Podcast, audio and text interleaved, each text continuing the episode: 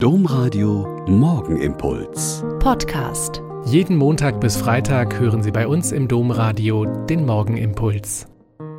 Mit Schwester Katharina, Franziskanerin in Olpe. Ich bin froh, dass wir auf diesen Wegen hier zusammen und mit Gott in den Tag starten. Gestern haben die fünf Tage der sogenannten Eisheiligen begonnen. Kennen Sie den Ausdruck noch? Die Eisheiligen, das sind Mamertus, Pankratius, Servatius, Bonifatius und den Abschluss bildet die kalte Sophie am 15. Mai. Und die jahrhundertelange Erfahrung besagt, dass die noch einmal Frost bringen können. Denn die Eisheiligen sind in Mitteleuropa meteorologische Witterungsregelfälle. Laut Volksmund wird das milde Frühlingswetter erst mit Ablauf der kalten Sophie am 15. Mai stabil.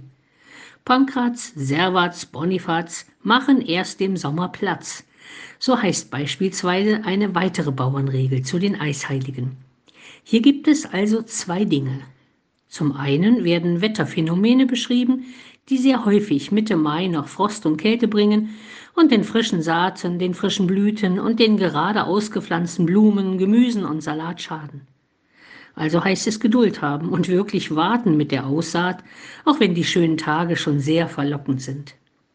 Zum anderen werden aber Heilige gefeiert, die in ziemlich frostigen Zeiten der Kirchenverfolgung ihr Leben verloren haben, weil sie an Christus geglaubt und sich auch durch Folter und Gefängnis davon nicht haben abbringen lassen.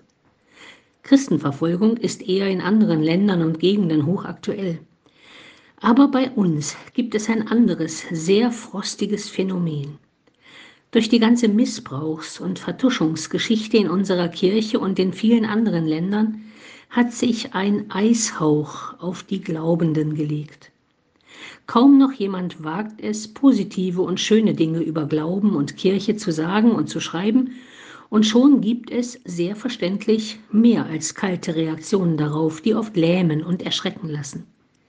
Vielleicht denken wir in diesen Tagen an die, die wirklich verfolgt werden um ihres Glaubens willen, und bleiben wir selbst in diesen schwierigen Zeiten offen und wach für das Wirken Gottes in uns selbst und in unserer Welt, trotz aller durch die Kirchenverantwortlichen selbst verschuldeten kalten Ablehnung und frostigen Erfahrung.